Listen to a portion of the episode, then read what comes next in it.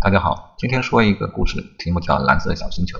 这是我的一个同事告诉我的，他可是一位老资格的记者了。以下是他的叙述。你知道我在星系里比较有人脉，而且我这个人又比较好相处，因此经常会碰到一些有趣的事情，有些是比较冒险，但也很值得。越是这样的冒险，越能收获闻所未闻的故事。一天，有个人通过朋友的介绍找到我，想让我帮个忙。我想到隔离空间转一转。他说：“哦。”您知道这样违法了？我问。我知道。那您应该有思想准备，我是很可能会拒绝您的请求的。我习惯性的礼貌回答。我觉得有机会才来一试。您的抬举让我非常高兴，但是我并不曾意识到，我何时给您造成了我喜欢违法乱纪的印象。我调查过，你是完全干净的，一点违法证据都找不到。因此，要么你从来不违法，要么则是个高手。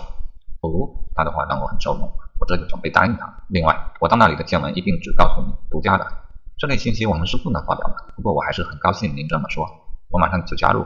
嗨，我也不知道为什么，可能是因为我活得太久了吧。然后我就指点他，我建议您参考以下的方案：第一，您不可以用实体的方式进入隔离区，需要信息化；第二，信息化之后需要经过特殊处理，以便渗透过屏蔽机制并避开探测；第三，需要提醒您，这样进入隔离区后，您完全可以对其进行观察，并将信息携带出来，但是您无法与隔离区内的任何物质和信息互动。假设您可以互动。那么您互动的结果就无法保证不被探测到，这个您可否理解？他热切的回答：理解。现在的重点就是你要帮助我特殊处理，我就知道你一定能做到。我确定我没有说过我能帮助你处理。您不妨假定我有这样的手段，但是我若长期能这么做，我又如何保持数百万年来如此的干净？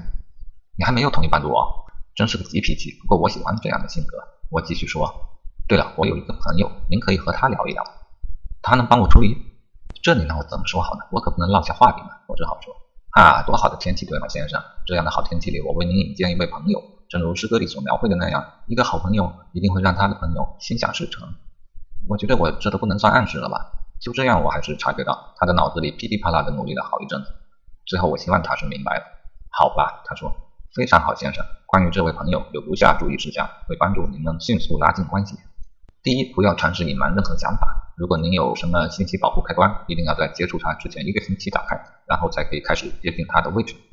第二，他是个否定主义者，因此不论谈到帝国还是联盟，您都需要持否定的态度。如果能咒骂几句虚空以及伤，他会更加喜欢他。当然，这些您需要提前做好准备。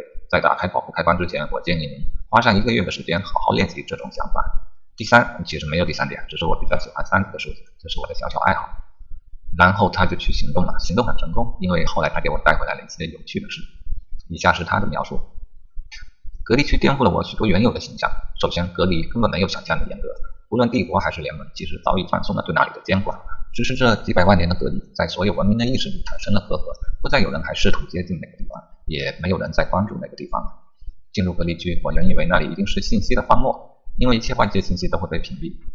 事实上，虽然外界的信息被屏蔽了，但是隔离系统虚构出了许多信息，远比外面还更加丰富。在那里，朝各个方向看去，任何一个方向都充满了信号，似乎无穷无尽，连绵在一起。我这么说吧，感觉整个宇宙都是均匀的亮着的，非常壮观。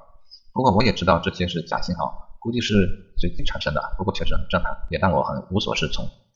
说到无所适从，还是隔离区里面对信息的传播速度的一个限速规则让我更加难受。进入隔离区以后。就只能慢悠悠的从一个位置移动到另外一个位置，绕着一个恒星逛一圈都要一个小时。不过到后来，我反而喜欢上这种慢生活了。你不会有很多事情急着要处理，或者当你发现有些事要处理的时候，已经来不及了，因为它早已经发生的太久，以至于没有必要处理了。现在说重点，这可是一个独家的新闻。我在隔离区里发现了一个独立的文明系统，我敢保证它一定是独立的、原生的，和隔离前疏散的那些高级文明中的任何一个都没有相似之处。而且因为隔离，我们可以说它是百分之百纯野生的。我的大部分时间都待在那个星球上，太震撼了！再有想象力的人都无法描绘一个文明如果完全独立的发展起来会是什么样子。或者我们中间有一些古老的文明确实是独立发展，但是年代太过久远，流传下来的都只有神话。而在那里，我亲眼见证了这样的一个历史阶段，简直就是一个活化石。但是隔离区的特殊环境让这个文明成长得非常与众不同。可以想象，当信息被限速后。这个文明一定会长时间被限制在一个很狭小的活动空间内。事实上，他们看起来短期内都无法脱离他们所在的原生行星的表面。这产生了一个非常惊人的后果：他们的个体之间是那样的密集，甚至说，如果愿意的话，每一个个体每天都可以实际触碰到另外一个个体，甚至好几个。你真应该看一看他们是如何充分地利用了行星的表面，有一些地方，这里的生物甚至密集到必须层叠起来一起生活。那里的生物多样性也令人叹为观止，根本数不过来。你想象不出，多的数不清的各种各样的生物，居然在同一时间在同一个星球繁生，而且文明的水平无比的平均化。最高文明级别的生物和最低的之间的文明代差，在我所熟知的宇宙中，仅一个星期就可以跨越。而在这个星球上，几百万年下来，如此不计其数的各种生物，居然如此同步的发展着他们的文明。后来我思考了一下。确实也只有在这样特殊的环境会产生这样的奇观。同样也是因为信息的限速，让这里的文明的发展非常的平缓，发展指数极低，看起来和线性的发展也没差多少。另外，我想大量的假信号也让这里的文明发展举步维艰。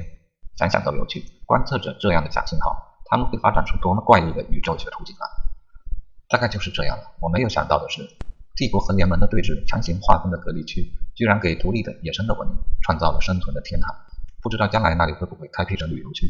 不过那样的话，野生文明恐怕离消亡也就不远了。我想，我还是每隔一段时间偷偷到我蓝色的小星球看看他们就好了。